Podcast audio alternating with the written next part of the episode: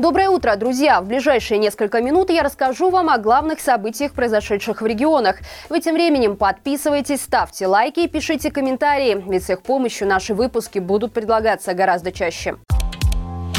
По итогам 2022 года падение экономики Гомельской области составило 3,2%. Это на полтора пункта меньше, чем в целом по стране, но хуже, чем в любом другом регионе Беларуси, если не учитывать Минск и Минскую область. Журналисты флагштока изучили официальную статистику по итогам первого года участия в российском нападении на Украину. Уже в феврале, сразу после начала вторжения, началось заметное снижение экономики. Падение наблюдается даже в тех отраслях, которые напрямую не связаны с внешней торговлей торговлей. Из 10 основных показателей развития народного хозяйства рост зафиксирован только в сфере общественного питания. И то потому, что она начала восстанавливаться после пандемии COVID-19. Продукция промышленности, которая вносит наибольший вклад в региональный валовый продукт, сократилась на 2,5%.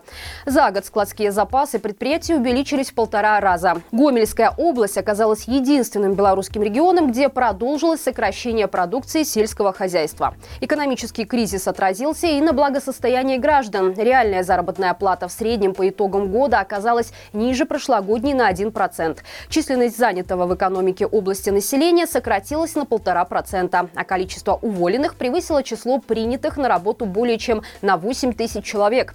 Количество инвестиций рухнуло более чем на 20%, и это свидетельствует лишь о том, что сейчас мы наблюдаем только самое начало экономического кризиса. Не нужно быть специалистом, чтобы понимать, что его развитие будет иметь эффект снежного кома. В Аршанском районе приостановлена деятельность мясокомбината номер 5. Такое решение принял Комитет госконтроля после проведения на предприятии проверки. Контролерами были установлены грубейшие нарушения ветеринарного законодательства. Например, на производственном объекте не разделены системы сбора производственных хозяйственно-бытовых сточных вод. Они не присоединены к общегородской канализации и не имеют собственную систему очистных сооружений. Из-за этого сточные воды растекались на прилегающих к производственным цехам землях сельхозорганизации инспекции. Среди остальных нарушений, выявленных КГК, не обеспечены надлежащее содержание, эксплуатация территории и помещений производственного объекта, должная санитарная обработка технологического оборудования, инвентаря, транспорта и многого другого. Что, естественно, влияло и на качество выпускаемой мясокомбинатом продукции. Срок приостановки деятельности мясокомбината в деревне Митьковщина не называется. Скорее всего, у предприятия потребовали исправления всех нарушений. А это, судя по всему, процесс совсем не быстрый mostrei. БелАЗ из-за санкций лишился более полутора тысяч узлов и комплектующих зарубежных производителей, но не смог продолжить производство полной линейки продукции. Об этом рассказал замгендиректора предприятия Алексей Грачев на неделе горняка в Московском университете науки и технологий. Напомним, Евросоюз ввел ограничения в отношении Жодинского завода еще в июне 2021 года.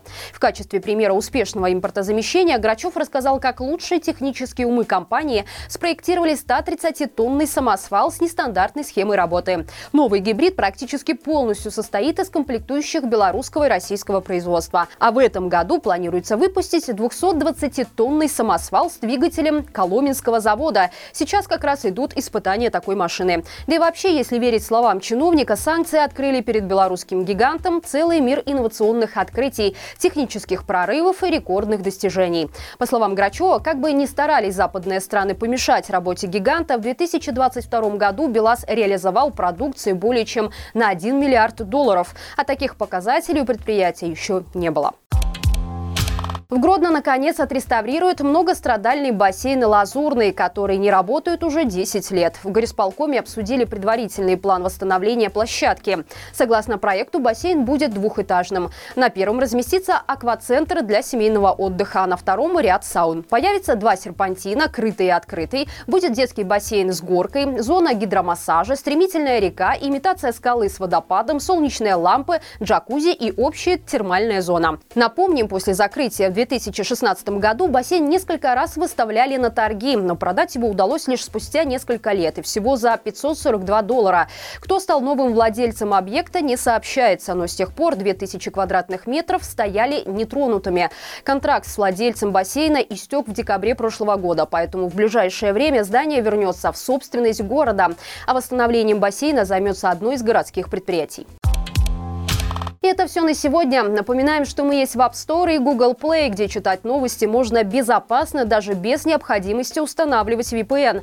Не забывайте также поставить лайк этому видео, обязательно пишите комментарии. Любая ваша активность помогает продвинуть этот ролик в топ YouTube. Мы также будем благодарны вам за репосты. Хорошего всем дня и живи Беларусь!